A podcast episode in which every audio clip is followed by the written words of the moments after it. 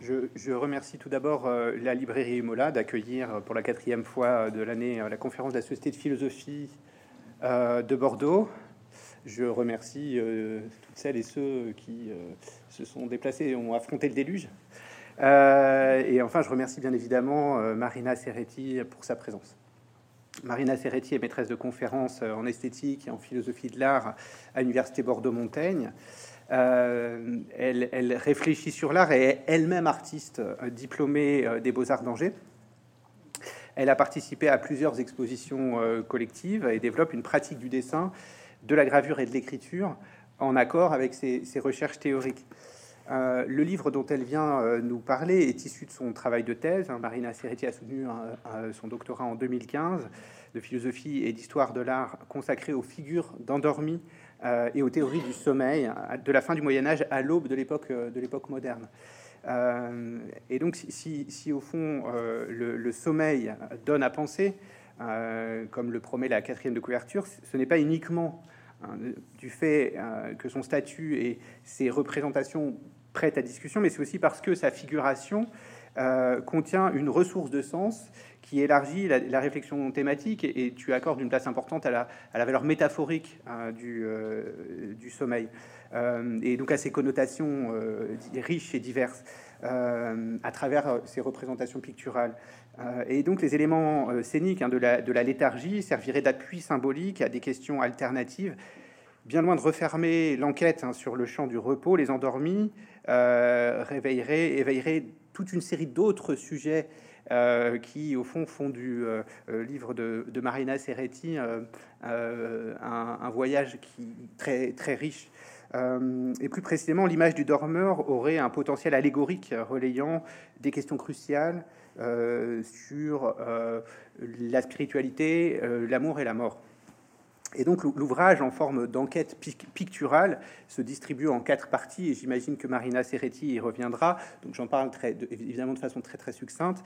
Euh, la première plonge ses racines hein, dans la pensée antique et la peinture et la spiritualité médiévale.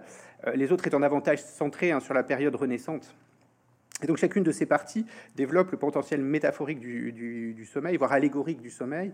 Euh, et la première partie de l'enquête s'intéresse au euh, au parallèle établi entre le sommeil et l'oisiveté, mère des vices, dirons-nous. Bah, évidemment, je simplifie et tu euh, raffineras tout cela, euh, par opposition à un idéal de vigilance et de labeur. et tu montres ensuite hein, qu'à la période de la Renaissance, la valeur métaphorique du sommeil profond se complique de connotations moins négatives. ainsi, le repos et même une forme de paresse peuvent-ils être valorisés dans des utopies hein, comme celle de More ou, ou Campanella, Thomas More, euh, et, cela se traduit dans la peinture. Alors le sommeil, dans son lien à la figure christique, acquiert une valeur spirituelle, quoique ambivalente. Il revêt surtout une valeur érotique, euh, comme le montre d'ailleurs de façon particulièrement éloquente hein, la reproduction du tableau de Botticelli en couverture. Alors j'en profite pour dire que c'est un, beau livre, c'est-à-dire qu'il y a des reproductions dedans, toute une série de reproductions. Euh, et enfin, le sommeil représente métaphoriquement la mort, hein, ce, sommeil, ce sommeil éternel. Et donc à travers ce parcours qui m'apparaît être d'une rare et éclairante érudition, riche de nombreuses illustrations et également de, commentaires d'œuvres très, très sensibles, euh, le lecteur est guidé, avec à mon avis beaucoup d'élégance et de plaisir, hein, dans un voyage pictural et intellectuel passionnant. Et donc je recommande évidemment hein, la lecture de l'ouvrage de, Marina Serretti, qui sera en vente euh, à la fin de la séance pour celles et ceux qui y sont euh, intéressés. Euh, je te cède maintenant la parole. Merci beaucoup Pierre. merci à toutes et à tous. Je, dois dire pour commencer que je suis vraiment très émue et, aussi impressionnée euh, voilà, du, cadre. Je remercie la Société de philosophie de Bordeaux et évidemment la librairie Mola de m'accueillir euh, ce soir. Je vous remercie pour votre intérêt et votre présence. Euh, J'espère être à la hauteur de vos attentes. donc effectivement, c'est un livre qui me tient beaucoup à cœur parce qu'il est issu de mes recherches de doctorat. Et puis, ce sont des recherches que j'ai poursuivies euh, lors d'un master de philosophie, donc dans un séminaire de master de philosophie euh, à l'université Bordeaux-Montaigne où euh, j'enseigne avec, avec Pierre. donc pour l'introduire, je citerai simplement cette formule que j'emprunte à Stephen Zweig. Il y a moins de sommeil aujourd'hui dans le monde, les nuits sont plus longues et les jours aussi. Il y a moins de sommeil aujourd'hui dans le monde. Propos très actuels, en effet, on ne compte plus les études qui portent aujourd'hui sur ce qu'on pourrait appeler le déclin du sommeil. Un déclin dû à plusieurs facteurs, selon les historiens, l'urbanisation, euh, l'éclairage nocturne, donc l'électricité, le travail de nuit, euh, l'industrialisation, et puis aujourd'hui les nouveaux médias, Internet, la téléphonie mobile, qui font de l'économie attentionnelle un enjeu pour le marché et qui, au fond, transforment notre sommeil en une sorte de peau de chagrin qui ne cesse de rétrécir et de tomber en lambeaux. Dans un essai qui a fait date, Jonathan Crary parle du mode veille des ordinateurs, des écrans, en anglais sleep mode, comme d'un modèle de disponibilité attentionnelle minimale, mais qui se maintient 24 heures sur 24, sans interruption. Fort heureusement, le sommeil résiste encore à un tel modèle, et du même coup, il deviendrait, selon Crary, euh, à la fois l'objet de toutes les prédations et le dernier bastion de résistance aux assauts du capitalisme. Non sans dommage, puisqu'on peut dire non seulement euh, de la dépression, mais plus largement de l'insomnie et des troubles du sommeil, qu'aujourd'hui elles sont notre lot quotidien et euh, les maladies de notre époque. Dans mon livre, je pars d'un constat d'ordre plus philosophique et artistique, comme l'a rappelé Pierre, un constat très simple, tout d'abord, celui de l'éloge massif de la conscience et de la vigilance dans l'histoire de la philosophie, chez Platon, Descartes, et plus généralement le constat d'une disqualification du sommeil dans l'imaginaire collectif, qui l'associe euh, volontiers à la paresse, euh, à l'oisiveté, à un état de prostration euh, fautif ou maladif, à l'ignorance, à la superstition, pensez, je ne vous la montre pas, mais à la célèbre gravure de Goya, Le sommeil de la raison engendre des monstres, voire encore au, règne de l'opinion, au dogmatisme, vous vous souvenez sans doute de la célèbre formule de Kant, disant, remerciant Hume de l'avoir réveillé de son sommeil dogmatique, autrement dit, la condamnation du sommeil comme figure de la faute morale, et de l'erreur ou de l'errance de la raison. Figure éminemment négative qui occulte bien souvent le, phénomène, le simple phénomène, le simple fait de dormir, et qui en colore la représentation au point de disqualifier le sommeil dans nos pratiques, comme en témoignent des expressions euh, toutes faites, comme euh, faire la grasse matinée ou euh, tomber de sommeil. D'ailleurs, c'est le titre d'un très beau livre de Jean-Luc Nancy, Tombe de sommeil. D'où la première partie de cet ouvrage euh, qui se consacre à ce que j'ai appelé la chute léthargique. Je m'y intéresse en particulier aux endormis dans l'art de la Renaissance comme figure, métaphore de paresse, d'oisiveté, de mélancolie et d'acédie, un mal très ancien qui affectait d'abord les, ermites au désert, puis euh, euh, les moines et enfin les laïcs. C'est d'ailleurs l'enjeu premier de mon livre, au fond, euh, proposer une généalogie de cette disqualification du sommeil. C'est ce que j'ai essayé de, faire à partir des images et notamment des représentations artistiques. Remonter aux origines de cette dévalorisation du sommeil dans l'imaginaire occidental. C'est aussi la raison pour laquelle j'ai choisi de m'intéresser à la Renaissance, qui constitue à cet égard une époque charnière, charnière une matrice extrêmement riche euh, au plan visuel et théorique, un nouage entre les traditions païennes et chrétiennes, antiques et médiévales, euh, un nouage qui renouvelle également ces, traditions. Alors j'étudie à ce compte des œuvres emblématiques, euh, des chefs-d'œuvre, mais aussi des images qui sont, là je vous montre certaines, un tout petit aperçu des images que j'étudie dans la première partie, mais euh, des images plus populaires, comme euh, vous voyez euh, cette gravure tirée d'un calendrier qui représente l'humeur, le, tempérament plutôt mélancolique, hein, avec cette fileuse qui abandonne son ouvrage et ce paresseux endormi à sa table. Donc, dans cette première partie, je montre notamment comment les règles religieuses, mais aussi médicales, et éducatives ont très tôt pris en charge la restriction du temps de sommeil et aussi la discipline du corps endormi. Pour limiter ces excès, les excès de sommeil, et euh, limiter également des conséquences jugées moralement, voire pathologiquement négatives. On en trouve l'empreinte jusque dans cette représentation, là, peut-être une image moins, célèbre que la gravure de Dürer, dont je vous reparlerai dans un instant. Euh, vous voyez cette image, ce dessin à la plume et à l'encre, euh, qui, euh, dont il sera tiré plus, une gravure et donc qui permettra une diffusion assez large au fond d'une imagerie de la conquête du Nouveau Monde. Vous voyez America, cette belle indolente, belle indigène indolente, qui dort dans son hamac, plutôt qu'il dormait dans son hamac et dans l'ignorance de son propre péché, euh, en train d'être réveillée par Amerigo Vespucci, hein, qui la réveille et la révèle euh, à elle-même en la baptisant de son, de son propre nom, America. Vous voyez, peut-être que vous distinguez la formule inversée en vue de la gravure hein, qui passe entre les, deux personnages.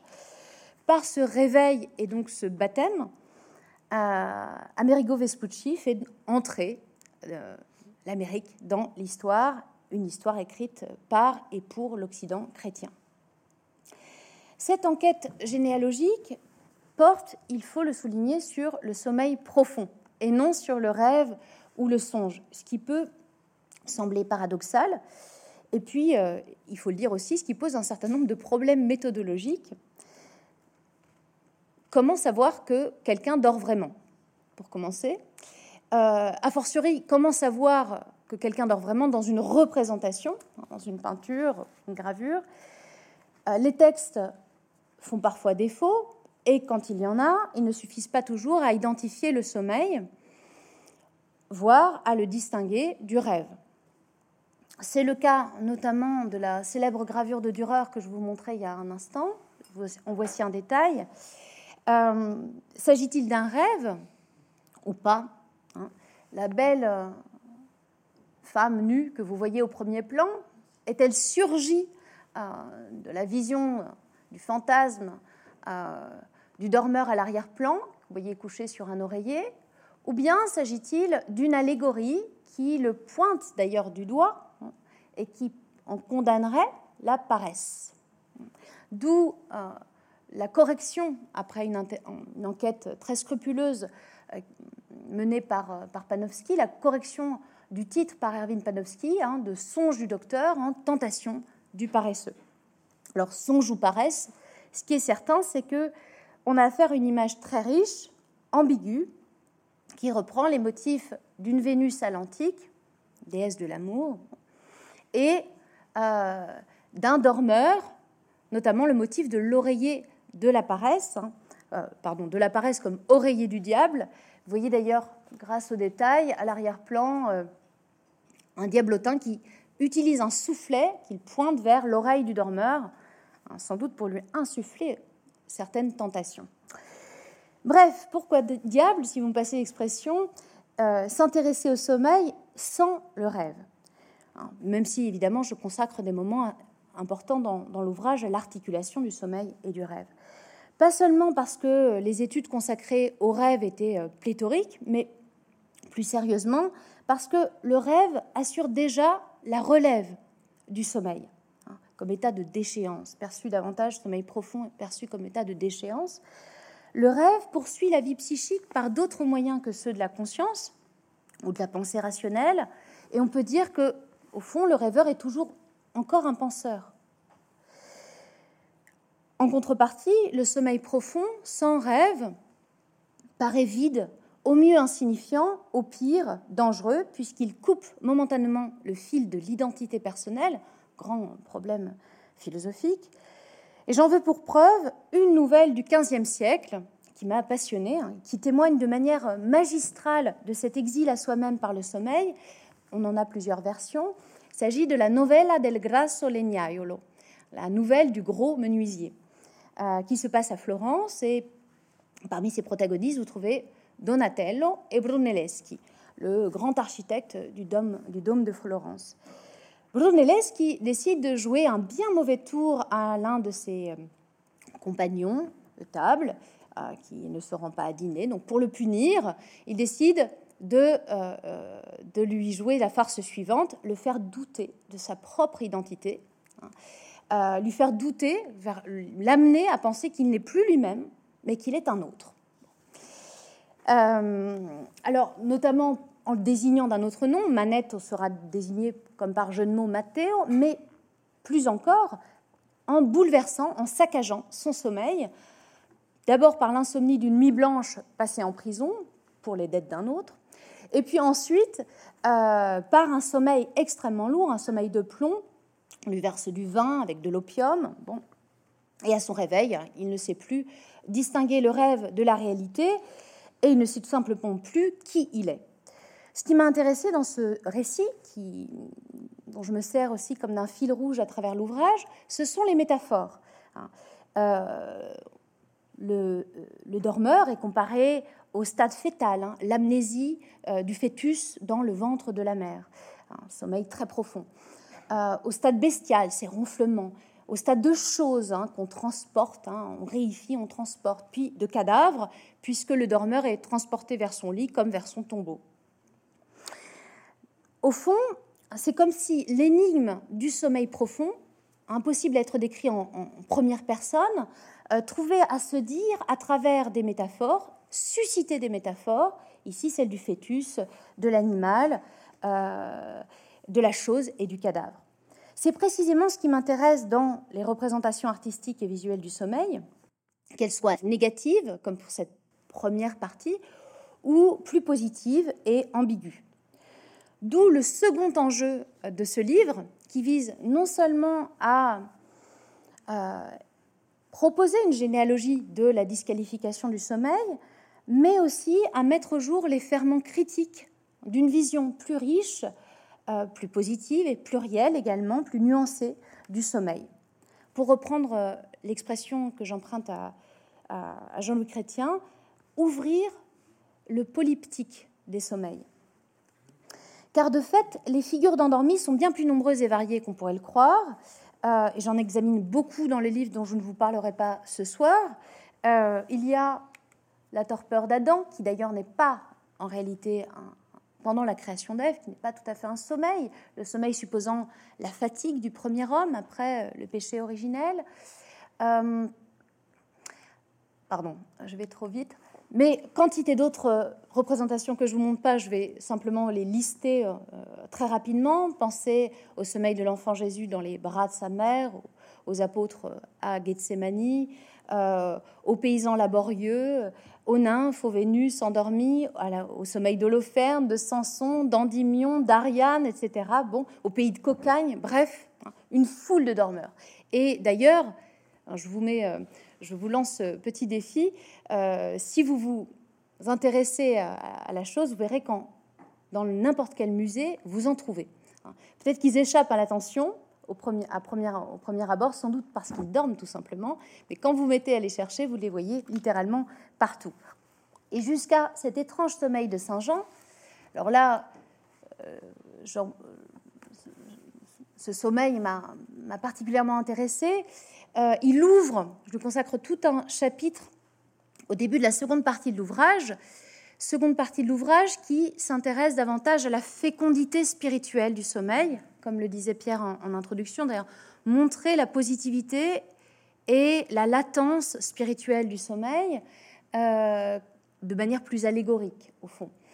Et euh, ce qui m'a intéressé dans le sommeil de Jean, tout d'abord, c'est que il paraît tout à fait incohérent ou incongru par rapport à la scène qui se joue, et puis on n'en trouve pas mention dans les évangiles. Bref, il semble être l'invention des peintres. Je vous en montre ici seulement trois détails, mais euh, pourquoi est-il incohérent? Bien parce que Jean s'endort pendant euh, la dernière scène, c'est-à-dire au moment où le Christ annonce qu'il va être trahi par l'un de ses disciples, et puis au moment où s'instaure au fond la première messe, hein, euh, l'institution du rite eucharistique. C'est comme l'a euh, comme l'a souligné un historien d'art, ce n'est vraiment pas le moment de piquer du nez. Euh, c'est ce que fait euh, Jean dans la peinture. Alors, je ne vous donne pas toute l'enquête ici, faute de temps, bien sûr, mais je vous donne simplement un indice. On trouve dans la tradition exégétique, notamment chez Augustin, chez Thomas d'Aquin, l'idée que Jean, par distinction, par distinction complémentaire, pas seulement opposition, mais avec Pierre, l'apôtre Pierre, serait une figure de la vie contemplative, hein, par distinction avec la vie active. Et euh, cette, euh, cette, exégèse se fonde sur le, la formule de l'Évangile qui nous présente un Saint Jean actif, éveillé, mais couché sur le sein du Christ, in sinu Christi, sur le sein du Christ.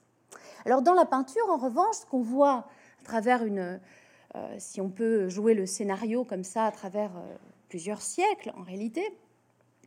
On voit Saint Jean les yeux ouverts, qui se tient même parfois euh, droit à table, qui se couche et ferme les yeux, euh, donc en se couchant contre le sein du Christ, et puis parfois, comme vous le voyez dans cette euh, peinture de Tintoret, hein, qui se couche littéralement et qui dort bras croisés sur la table.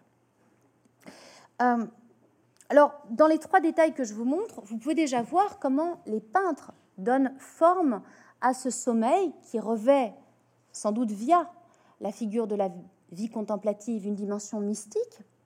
Chez Andrea del Castagno, vous voyez que le sommeil est placé vraiment au centre des regards, au centre des regards du Christ et de Judas. Le Christ qui est en train de bénir euh, la bouchée de pain fatidique, c'est-à-dire l'hostie, et l'auréole de Jean couché sur la table, touche précisément cette, cette, bouchée de pain que saisit Judas. Dans la, dans la, ce qui fait également que Jean est placé en quelque sorte sous la bénédiction du Christ. Dans la gravure de Dürer, c'est encore une autre, une autre figure, une autre forme de sommeil mystique, davantage celle du ravissement. Vous voyez que Jean est pris dans l'étreinte du Christ au point que euh, son corps se confond avec le drapé, nous, en latin renvoyant d'ailleurs au pli textile et pas seulement à la poitrine, pli textile et à l'intériorité euh, du Christ, il accède par ce ravissement au mystère de la passion. Puis, euh, dans la petit détail de l'une des scènes de Tintoret que je vous montre, vous le voyez couché sur la table, bras croisés, mais le Christ pose encore sa main sur son épaule et, au fond, la quiétude de Jean le distingue de l'agitation inquiète qui est en train de, euh, d'assaillir euh, les apôtres avec, voyez, cette chaise violemment renversée, chaise de paille renversée au premier plan. Donc, au, fond, le sommeil de Jean figure un peu l'œil du maelstrom, le calme dans la tempête et euh, la confiance de la foi.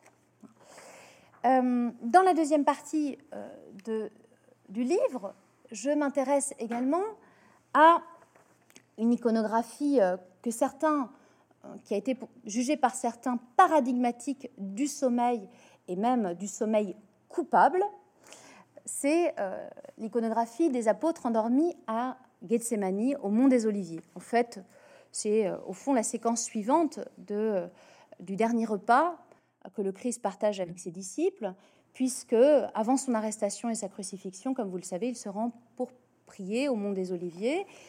Et euh, à ce moment, là aussi, euh, passez-moi l'expression cruciale, euh, eh bien, les trois apôtres qui l'accompagnent, au lieu de prier avec lui, s'endorment par trois fois. Hein. Pourtant, le Christ les avertit. Hein. la chair est faible, priez veillez. Bon, les, apôtres s'endorment pourtant, et le Christ lui-même est à l'agonie. Hein il demande à Dieu, si tu le peux, écarte cette coupe, et euh, sinon il l'accepte. Donc, paresse, négligence, l'hypothèse que j'ai tâché de soutenir dans, ce chapitre, euh, c'est de ne pas justement rester seulement à ces notions de paresse et de négligence pour faire valoir autre chose, l'idée qu'on trouve d'ailleurs dans l'évangile de Luc, l'idée d'un sommeil de tristesse, qui est davantage lié à la mélancolie, et au fond au deuil, à l'imminence du deuil. et de la mort du Christ. Sommeil de tristesse qui fait écho à la plainte du Christ, à l'agonie. Mon âme est triste à en mourir. et ce qui m'a beaucoup intéressé dans l'étude de ce sommeil de tristesse au plan pictural ou plastique, même pour la gravure et le dessin ici, c'est d'observer comment ce sommeil de tristesse en vient à minéraliser le corps des apôtres en jouant sur une correspondance formelle entre le repli du corps endormi, du corps des dormeurs, la cassure, les, les plis des drapés, et puis euh, les plissures des rochers, ici même de l'entablement euh, rocheux. Euh, à droite d'ailleurs, dans la petite passion du, de, Dürer, dans la gravure de la Petite Passion, vous voyez Saint Jean qui est au fond en train de sécher ses larmes ou de pleurer et de s'endormir dans, ce sommeil de tristesse, hein, comme à, la manière des pleurants. Et puis, en quelque sorte, par contrepoint, en contrepoint avec euh, euh, ces corps minéralisés par le sommeil, vous voyez le corps prosterné, non plus prostré, mais prosterné du Christ qui semble s'envoler, hein, prendre son envol. Alors cette analogie entre le sommeil et la pierre, analogie plastique, formelle, évidemment, elle m'a aussi emmené euh, vers d'autres œuvres très célèbres, en particulier la fameuse Nuit de Michel-Ange et les esclaves de Michel-Ange, euh, restés inachevés comme prisonniers de leur gang de marbre dont ils semblent s'éveiller en luttant. Alors on est toujours ici dans l'art religieux, l'art euh, funéraire, euh, mais la source est moins chrétienne que néoplatonicienne. Je n'ai pas le temps de développer toute l'analyse ici non plus, euh, mais ce qui m'a passionné dans cette étude, c'est au fond le point de rencontre entre le style d'un artiste, d'un immense artiste, et la portée éthique et métaphysique de son geste. André Chastel parle à juste titre, d'un non finito, l'inachèvement des esclaves de Michel-Ange, inachèvement encore présent dans la nuit de Michel-Ange également, un non finito éthique. Euh, pourquoi éthique? Eh bien Parce que l'inachèvement, le non finito de ces sculptures, n'est pas seulement une forme esthétique euh, qu'on peut juger euh, sublime et qui contribue à l'effet d'animation de la forme qui émerge de la matière. Mais cet inachèvement non il engage le combat de l'âme aux prises avec la matière, matière conçue précisément en termes de torpeur et de passivité. Michel-Ange fait sienne la métaphore platonicienne du fleuve de la matière, métaphore reprise à la Renaissance par Ficin notamment, euh, fleuve de la matière comparé au l'été, ce fleuve des enfers où les défunts boivent de longs oublis, hein, euh, plongent dans la narcose d'un oubli, oubli euh, total. Au XVe siècle, on la retrouve notamment cette métaphore sous la plume d'un poète et commentateur de la Divine Comédie, Cristoforo Landino, un commentateur néoplatonicien pour interpréter la fameuse forêt obscure, la selva oscura, dans laquelle se perd le poète. En d'autres termes, la vie sensuelle, la vie menée selon le corps et dans un corps, la vie incarnée, menée ici-bas, serait comparable à un puissant narcotique, dont seul nous délivrerait l'éveil de la raison et plus encore l'amour. Comme l'écrit Marcille Fissin dans son grand commentaire au banquet de Platon, Amour éveille ce qui dort. D'où la troisième partie euh, de cet ouvrage, Eros et Hypnos, hein, consacré euh, euh, à la relation précisément entre le sommeil et l'amour, et où je tâche de dessiner les linéaments d'une érotique du sommeil notamment en m'intéressant aux belles endormies, la fameuse Vénus de Giorgione et Titien et d'autres belles endormies. Je fais aussi une place aux dormeurs euh, masculins. Et euh, cette partie commence par une, une étude que, que, je consacre au De de Ficin, ce grand commentaire du, banquet de Platon, des amorés qui circulent largement dans les cours européennes et auprès des artistes notamment, entre le XVe siècle et le XVIe siècle. J'examine alors les concepts ficiniens de splendeur et de fascination pour interroger le corps des belles endormies, hein, la représentation de ces belles endormies et le pouvoir érotique qu'elles exercent sur le spectateur. Alors de quoi s'agit-il? La splendeur et la fascination. La splendeur, c'est le rayonnement d'un corps harmonieux capable de refléter la lumière divine. Le beau et la splendeur du bien, selon Ficin. La splendeur saisit d'amour, le corps resplendissant saisit d'amour celui qui le rencontre et qui le voit, et il nous entraîne vers l'amour divin.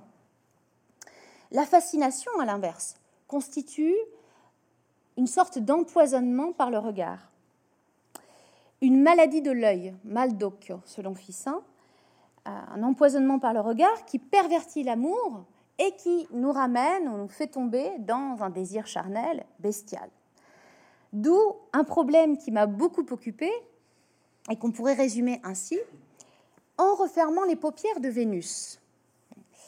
Le sommeil suffirait-il à neutraliser la fascination et à produire la dynamique ascensionnelle de la splendeur et de l'amour divin? Le point est d'autant plus crucial pour la peinture que la splendeur maintient à distance dans un état contemplatif, tandis que la fascination, elle, euh, le pousse, pousse le spectateur à s'emparer de l'objet du désir. D'où un ingénieux dispositif mis en œuvre par euh, Cranach.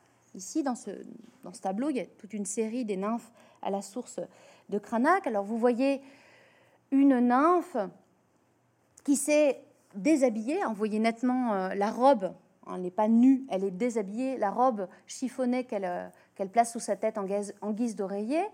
Elle s'est euh, attardée dans un petit bois, une sorte de paradis nordique, une, une source, une ville fortifiée à l'arrière-plan. Et c'est bien une femme d'une femme déshabillée qu'il s'agit, même si un mince ruban euh, transparent euh, court sur ses hanches sans masquer précisément son sexe. Bref, tout est fait pour inviter le spectateur à se rapprocher euh, de la toile. Or, lorsqu'il se rapproche de ce tableau, que voit-il? Eh bien, il peut lire dans l'encadrement en, en, haut à gauche du tableau, il peut lire une inscription latine que je traduis pour vous. Ne trouble pas le repos de la nymphe à la source sacrée.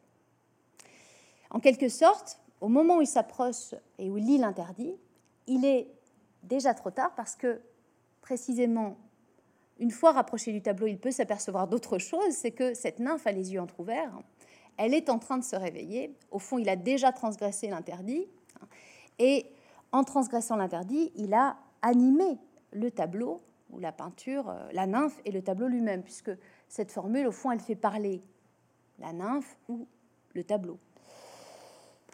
Au fond, vous voyez, Cranach élabore ici un tableau piège où le sommeil et l'inscription permettent d'animer euh, la peinture, de la rendre en quelque sorte vivante. Et cette formule renvoie, il faut l'ajouter, à l'époque, au mythe de euh, la fontaine de Castalie. Donc le spectateur euh, cultivé, l'humaniste lettré, se rappelle de ce mythe. Il s'agit donc d'une source dans laquelle se serait noyée une nymphe en fuyant les ardeurs d'Apollon, et cette source aurait été ensuite consacrée aux muses. À l'époque euh, de la Renaissance, la nymphe à la source, la nymphe endormie à la source, est devenue, depuis ce mythe, l'emblème de l'inspiration artistique. On la trouve dans les jardins, notamment de la Renaissance. En d'autres termes, ce qui s'élabore dans ce tableau, c'est une réflexion métapicturale sur les pouvoirs de la peinture qui s'opère à travers la dialectique de la fascination et de la splendeur, hein, euh, d'un regard contemplatif et, de la distance contemplative d'une part, et puis du détail voluptueux hein, d'autre part. Dans cette partie, euh, J'accorde aussi une place centrale à la fable d'amour et de psyché. Une fable qui connaît un très grand succès euh, dans l'art de la Renaissance et qui donne lieu à de nombreuses représentations d'endormis, à commencer par le sommeil. Alors, il y a le sommeil effectivement d'Eros, hein, d'amour, mais je vous montre ici le sommeil de Psyché elle-même. Psyché qui symbolise, depuis euh, son nom grec, l'âme humaine, réveillée chaque nuit par un dieu d'amour invisible qu'elle n'a pas le droit de voir et qui sera récompensée après bien des épreuves par un mariage divin divinisation de Psyché. Or, au fil du temps, on voit cette héroïne néoplatonicienne euh, basculer de ce, haut rang hein, euh, à celui d'objets érotiques, notamment dans cette gravure que je vous montre à gauche, gravure des amours des dieux, où, comme vous pouvez vous en rendre compte, Psyché vient, Psyché endormi, vient dédoubler sensuellement le corps de Vénus, que l'on peut voir en quelque sorte euh, sous toutes ses coutures. Euh, Vénus qui bascule encore à son tour depuis cette série euh, des Amours des dieux, jusque dans les planches anatomiques d'un traité d'obstétrique, celui de Charles Estienne en 1545. Vous voyez qu'elle sert de prétexte à un érotisme macabre, hein, permettant euh, de voir ouverte la matrice féminine. Psyché et Vénus, bien sûr, sont en quelque sorte victimes de leur succès. Le sommeil de Psyché ne sert plus la cause de l'éveil divin, mais au fond celui d'un érotisme très sensuel, voire macabre. Dans la dernière partie de l'ouvrage, c'est précisément cette analogie du sommeil et de la mort qui m'intéresse et que j'interroge à travers, à travers la métaphore très ancienne du dernier sommeil, remise sur le métier par les artistes, les philosophes et les théologiens de la Renaissance. Alors cela donne à des lieux à des thèmes iconographiques et des figures très variées, le triomphe de la mort, la dormition de la Vierge, le gisant, le transi, le dormant qu'il faut d'ailleurs distinguer. Mais euh, le temps étant compté, je ne vous en livre ce soir que trois aspects. Euh, tout d'abord, pour revenir à cette analogie du sommeil et de la mort, euh, analogie qui se fonde en partie euh, sur la fraternité d'Hypnos et Thanatos dans la mythologie grecque, mythologie et donc fraternité pardon qui est presque une gémellité.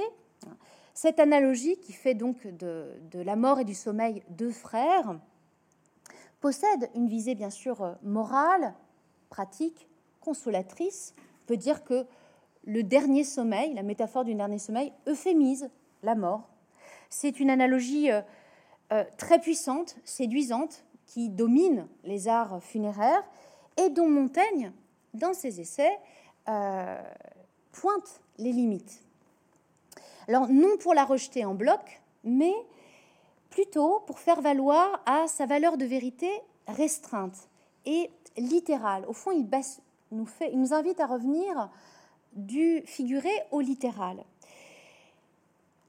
en, nous, s'intéressant à ce que c'est que dormir et tout d'abord même s'endormir.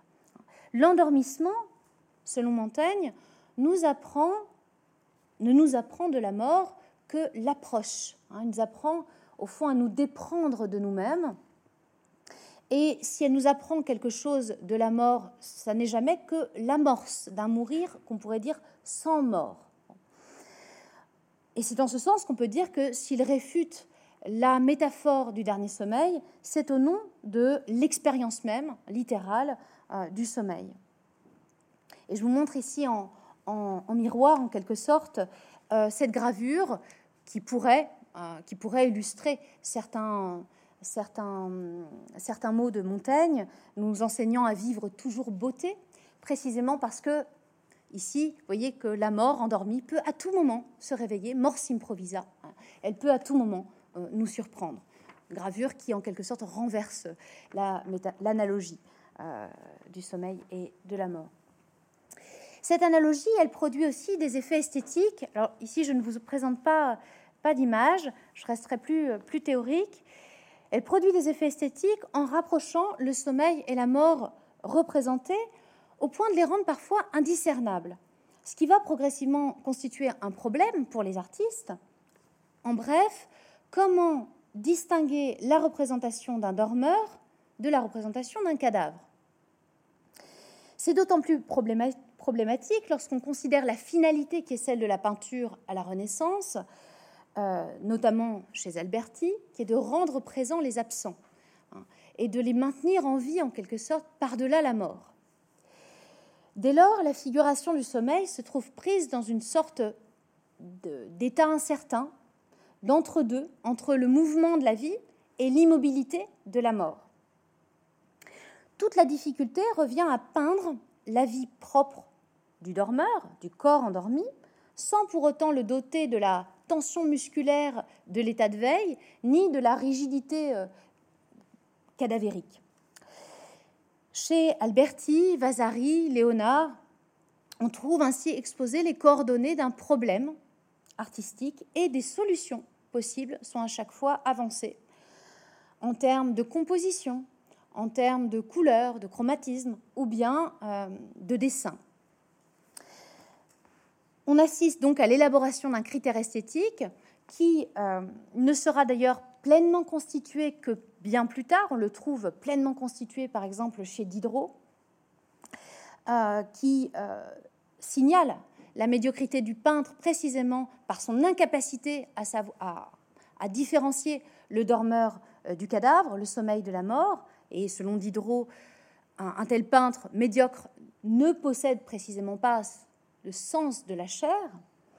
Pour autant, à l'époque euh, qui nous occupe, le paradigme demeure encore celui, au fond, paradigme divin, celui de la mort et de la résurrection du Christ. Donc, une ambiguïté riche de sens, celle d'une mort dont on est appelé à se réveiller et euh, d'un sommeil qui préfigure euh, la mort. Au plan théologique, pourtant, cette image du dernier sommeil pose à son tour problème, car que se passe-t-il entre dans l'intervalle qui sépare la mort individuelle et la décomposition du corps mortel et le jugement dernier, jugement collectif, euh, la résurrection? Dans, dans cet intervalle, qu'advient-il de l'âme désincarnée? Qu'advient-il de l'âme entre la mort du corps et puis euh, euh, euh, les retrouvailles avec son corps glorieux? Et s'agit-il même tout simplement d'un intervalle de temps? Est-il susceptible d'une durée et des états psychologiques qui vont avec cette durée hein, de l'attente, des, justes pouvant être une impatience joyeuse et puis l'attente des damnés, évidemment, une angoisse terrible. Euh, l'intervalle n'étant pas le même pour le premier homme, Adam, et pour le dernier. Ces questions sont au cœur des polémiques de la réforme qu'entraîne la réforme protestante. Elles opposent notamment Luther, Calvin et Zwingli. Pour y répondre, Luther, dont vous voyez ici euh, le dernier portrait en endormi, forge la métaphore du sommeil de l'âme. Là aussi, une, métaphore qui m'a beaucoup intéressée. Luther, à, travers cette image, compare l'état de l'âme désincarnée à un sommeil total. Il nous dit sommeil total, absolu, sans égal ici-bas, et qui rend au fond l'âme des défunts sourde à toute prière et aveugle aux destinées humaines. Il n'y a donc plus de communication possible entre les vivants et les morts. Et Luther précise, quand ils seront réveillés de se dormir, il ne leur semblera pas avoir dormi une seule minute. À travers cette métaphore, Luther réfute l'idée même du purgatoire, comme salle d'attente, si on peut dire, euh, de l'enfer ou du paradis. Luther en donne d'ailleurs une, une version populaire assez drôle que je vous rapporte, on la trouve dans ses propos de table.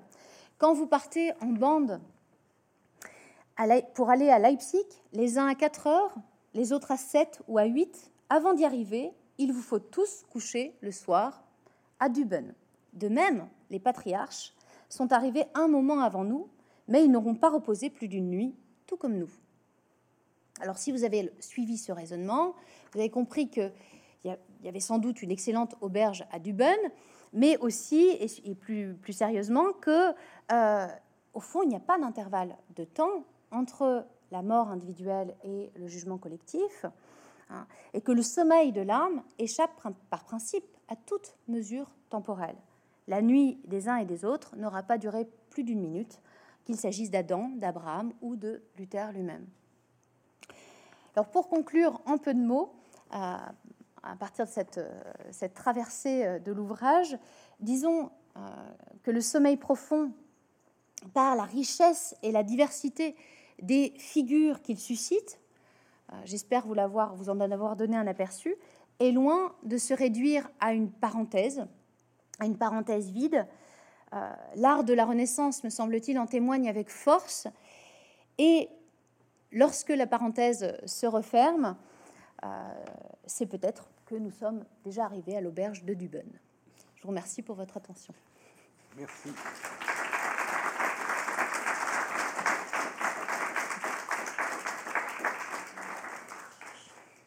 Merci beaucoup, Marina. Euh, c'était, euh, c'était passionnant.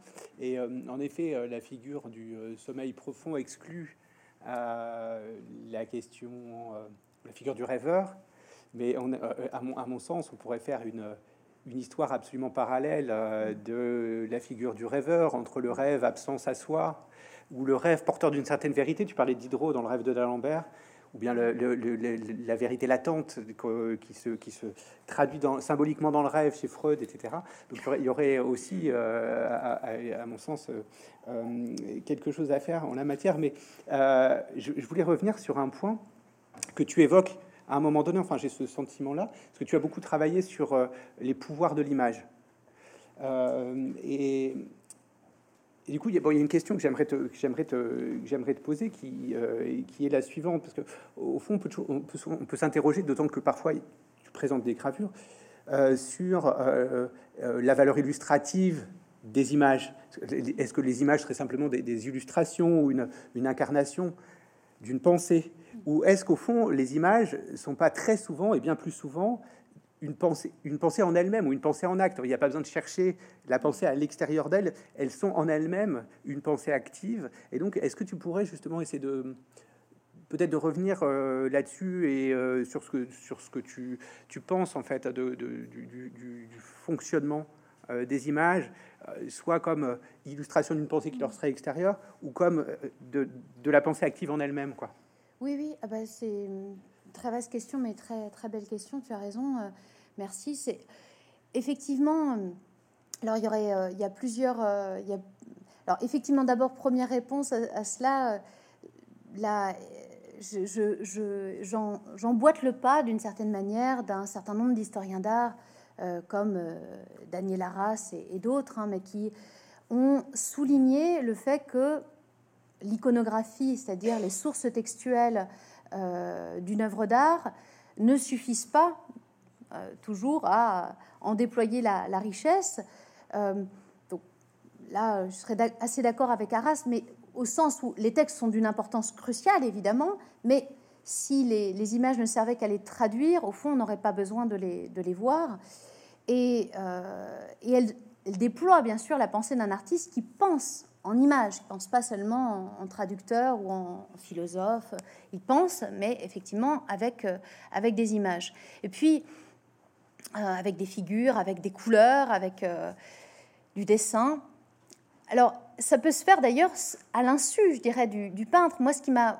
Il y, aurait beaucoup de, de, manières de répondre à ta question, mais ce qui m'a passionné, c'est le fait que, au fond, des malentendus peuvent aussi générer du sens. Il y en a un qui est très célèbre, qui, qui est pas, concerne pas véritablement mon, champ puisqu'il s'agit, enfin, ou plutôt qui le concerne en partie, c'est euh, le fameux euh, sommeil de, de GC qui n'en est pas un, précisément parce que GC, euh, GC l'arbre de GC, GC s'endort et effectivement dans la prophétie d'Ésaïe, on trouve l'idée que sa descendance est figurée par la croissance d'un arbre, puis les, images qui vont en être données, cette figuration de la croissance de l'arbre, vont par, d'une certaine manière, une forme de confusion visuelle, j'ai engendré l'idée que Jessé s'est endormi et à la vision de cette descendance qui lui est donnée, au fond, qui serait donnée en songe, tout comme euh, c'est le cas du songe de Jacob. Donc il peut y avoir comme ça des, effets de malentendus féconds. Euh, évidemment aussi que je pense que l'artiste et euh, certains artistes, pour certains artistes, il y a une, pensée qui se déploie très consciemment, euh, et qui se déploie avec parfois beaucoup d'humour ou beaucoup d'érudition. C'est le cas, alors, notamment, évidemment, pour. J'ai présenté une, œuvre de Michel-Ange ici, La Nuit de Michel-Ange. Pour la, la, Nuit de Michel-Ange, on, possède non seulement des sources textuelles qui sont celles de, de, de, de l'artiste lui-même, qui invente, que ce soit d'ailleurs pour la nuit ou pour le songe de Michel-Ange ou d'autres images, il invente tout simplement une iconographie qui n'existait pas euh, avant lui. Euh, et il la porte également, on peut en trouver des résonances dans ses poèmes. Donc là, on a affaire à plusieurs œuvres d'art. C'est pas seulement un texte qui serait plus lisible et puis euh, une image qui serait plus difficile à, traduire, à comprendre et pour laquelle il faudrait remonter au texte, mais on a au fond un poème qui est euh, une œuvre d'art et puis ou des poèmes et puis euh, des images qui se rencontrent mutuellement. D'où ce fameux vers qu'on a associé à la, nuit de Michel-Ange, Caro mel sonno, et puis les ser le sommeil m'est cher et plus encore l'être de pierre. Et c'est un jeu très fin qu'il introduit en réponse poétiquement en réponse, il fait parler la nuit, hein, c'est une prosopopée de la nuit, et euh, en réponse à, un autre poète, Strozzi, qui lui avait, euh, qui, qui, avait cru bon de louer la nuit et la, beauté de la, sculpture de Michel-Ange en disant au spectateur, il vous suffit de lui parler, elle s'éveillera, elle vous répondra, etc. Michel-Ange répond au fond, laissez-moi dormir. Hein. Euh, j'entre pas dans le, dans le détail politique même qui est à l'arrière-plan de ce, de ce sommeil, mais il l'anime depuis son sommeil et en la laissant se retirer dans, euh, dans le sommeil de la pierre. Puis ce jeu euh, d'animation est des, très intéressant au plan des, pouvoirs de, l'image. Il va être à nouveau porté. Vous voyez, on passe euh, d'une sculpture à un poème, et puis ensuite il sera porté par d'autres textes et d'autres et encore d'autres d'autres œuvres, parce que la, la, nuit, il y a aussi toute une migration des images. C'est-à-dire que la nuit de Michel-Ange, elle va entraîner toute une, toute une, la diffusion d'un imaginaire et sa répétition, elle va essaimer au fond dans les arts visuels. Et puis, on va trouver dans un autre ouvrage euh, ce petit récit que je trouve absolument euh, euh, magnifique, qui présente les, premiers, au fond, on pourrait dire les premiers touristes, hein, mais c'est très tôt, hein, mais c'est un texte d'Aune dans les marbres. Euh, c'est une sorte de premier ouvrage touristique de, des grands lieux, des hauts lieux de l'Italie. Et puis, euh, un des personnages qui s'extasie devant l'aurore, la jumelle de la nuit de Michel-Ange, enfin, au fond, sa, sa sœur plutôt, eh bien, est statufié. Il ne peut plus, il peut plus parler, il est pétrifié. Et son compagnon lui dit bah, serais-tu serais donc serais-tu donc pardon serais-tu donc euh, aurais-tu donc été changé en pierre par la statue?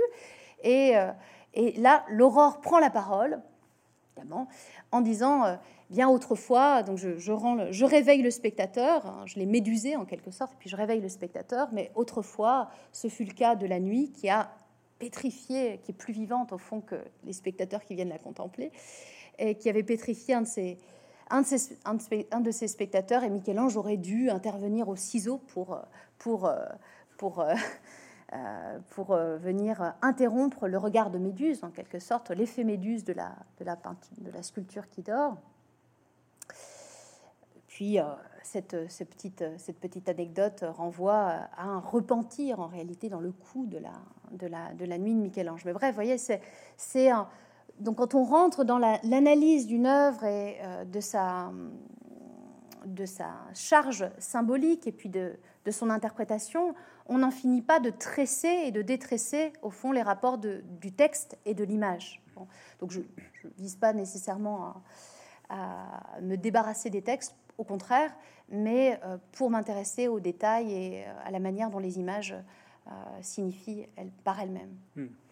Merci beaucoup. Et puis, une, image que tu as montrée aussi, euh, la Vénus de, enfin, d'un tableau de la Vénus de Cranach, qui est aussi, euh, je trouve, une très bonne illustration de cette, de cette peinture qui se met à s'animer. Euh, et on, est, on est de doigts de s'imaginer aussi les pensées de la, de la, euh, de la nymphe. Euh, alors oui, et puis tu, parles beaucoup de la, valeur, euh, la valeur symbolique, métaphorique, allégorique, analogique, en fonction des cas, du, sommeil. Et ce qui, me semble intéressant, c'est qu'au fond, la, figure du dormeur, c'est toujours une figure d'un personnage dont, la pensée se dérobe. Et, euh, est-ce que ça pourrait, est-ce qu'on pourrait pas le considérer, euh, voir là comme une sorte d'image justement ou de représentation métaphorique de, la peinture au fond qui est euh, à la fois visible et invisible, c'est-à-dire que beaucoup de choses se, présentent et se dérobent en même temps. Tu parles beaucoup du pli, de la figure de, Saint Jean dormant, etc. Et, j'aimerais peut-être entendre là-dessus, quoi. Enfin, sur, le fait qu'au fond, il y a du visible, mais peut-être que l'essentiel se dérobe en réalité. Oui, alors voilà, c'est vrai que là aussi, c'est un peu le, fil constant de, l'ouvrage, euh, s'interroger sur l'invisible qui trame le visible, parce que un corps étendu et qui peut prendre, euh, qui peut parfois prendre le, occuper vraiment euh, sa place dans l'image, c'est d'une certaine manière quelque chose de très opaque, tout simplement. Hein. Donc il y a une forme, une opacité du corps endormi euh, qui est comme un saut, hein, qui, comme un saut et comme un chiffre. Donc il y a toute la, je, m'intéresse aussi à bien sûr à la part du littéral et au phénomène du sommeil, puis à ces poses, ces postures, comment dort-on euh, à travers les images, puis en même temps à l'autre part ou la part cachée, cette manière j'appelle ça, on peut appeler ça le chiffre, mais disons la manière dont la posture même du corps endormi euh, l'environnement qui est, qui, est, le sien, euh, les figures de veilleurs qui peuvent euh, être placées autour de lui vont le charger de sens ou le charger de valeur et le faire signifier. Et au fond, l'entraîner à jouer, à, jouer le rôle de métaphore. Donc c'est toujours cette double part qui, m'intéresse beaucoup, comme effectivement j'ai essayé de vous l'exposer assez rapidement, mais dans l'exemple de, de Jean, alors si on veut aller un peu plus loin, j'en parle également dans la partie sur le, dans la troisième partie de l'ouvrage euh, euh, au sujet de l'érotisme léthargique.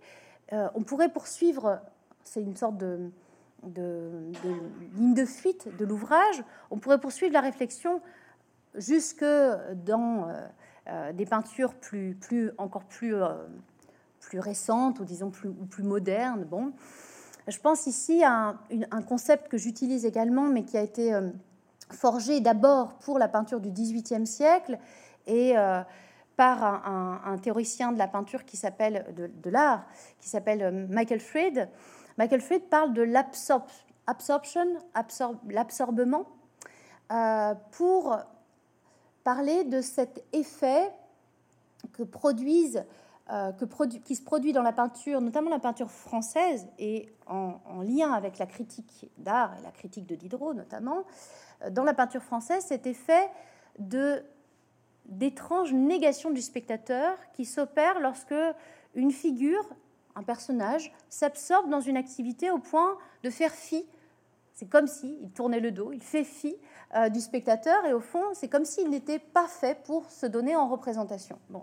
Donc euh, l'absorbement ou l'absorption jouant contre la théâtralité, qui serait le cadre euh, de la représentation.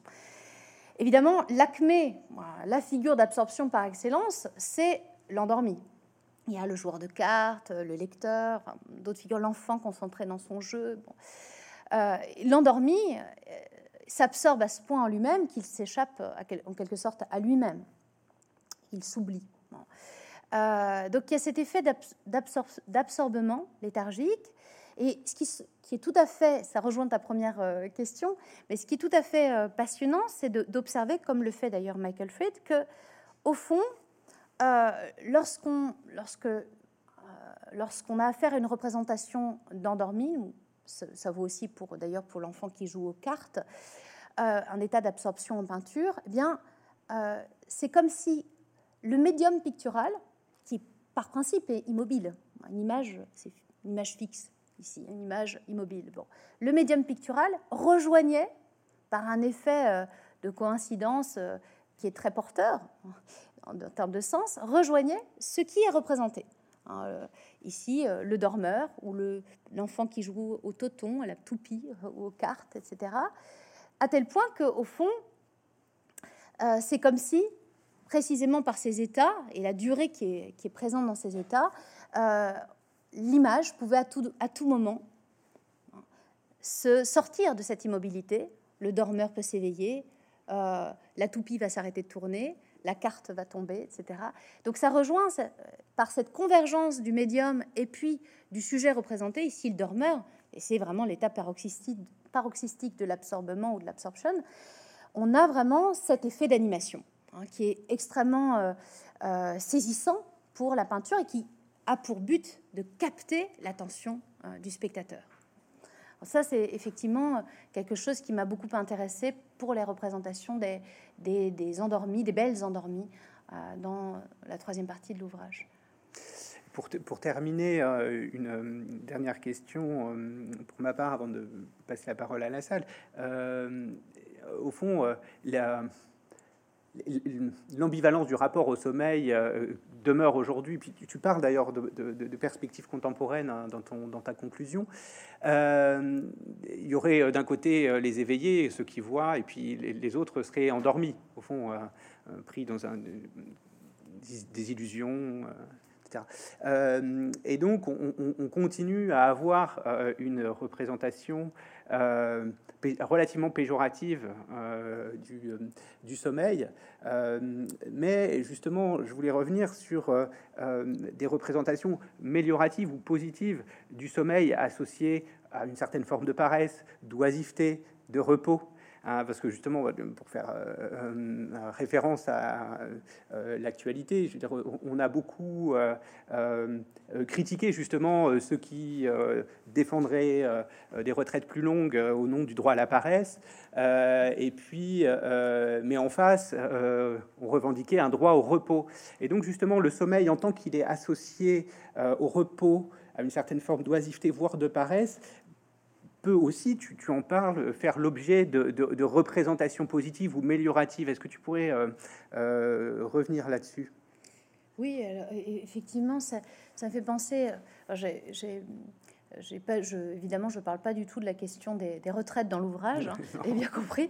Mais, euh, mais effectivement, cette question de la paresse liée aux âges de la vie, hein, ça, j'y consacre, je, je m'y intéresse à, parce qu'effectivement, je me suis aperçue dans mes recherches que, alors il y a deux figures. Il y a l'enfant, euh, l'enfant, j'ai parlé du fœtus, mais l'enfant également. L'enfant, et puis c'est un problème, euh, on, voit, cela arriver dans les premiers traités de pédiatrie.